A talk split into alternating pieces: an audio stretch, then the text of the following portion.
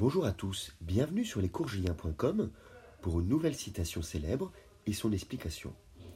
Voici la citation. Les gens sans bruit sont dangereux, il n'en est pas ainsi des autres.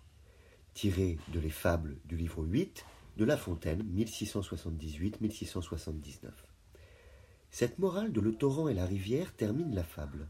Cette dernière raconte un homme fuyant des voleurs qui, avec courage, traverse un torrent bruyant et impressionnant.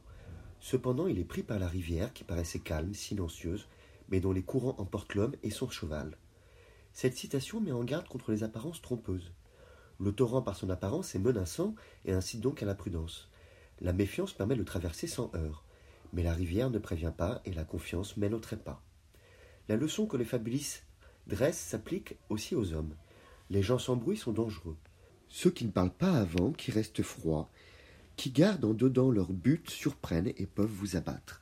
De manière moins figurée, un homme sans bruit, une ombre qui se déplace sans prévenir, se révèle mortellement dangereux.